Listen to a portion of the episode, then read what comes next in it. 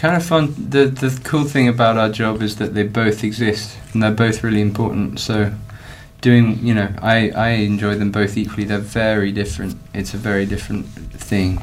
Um, a different way of living, different way of thinking, different way of behaving. They're bo- I think they're both really fun.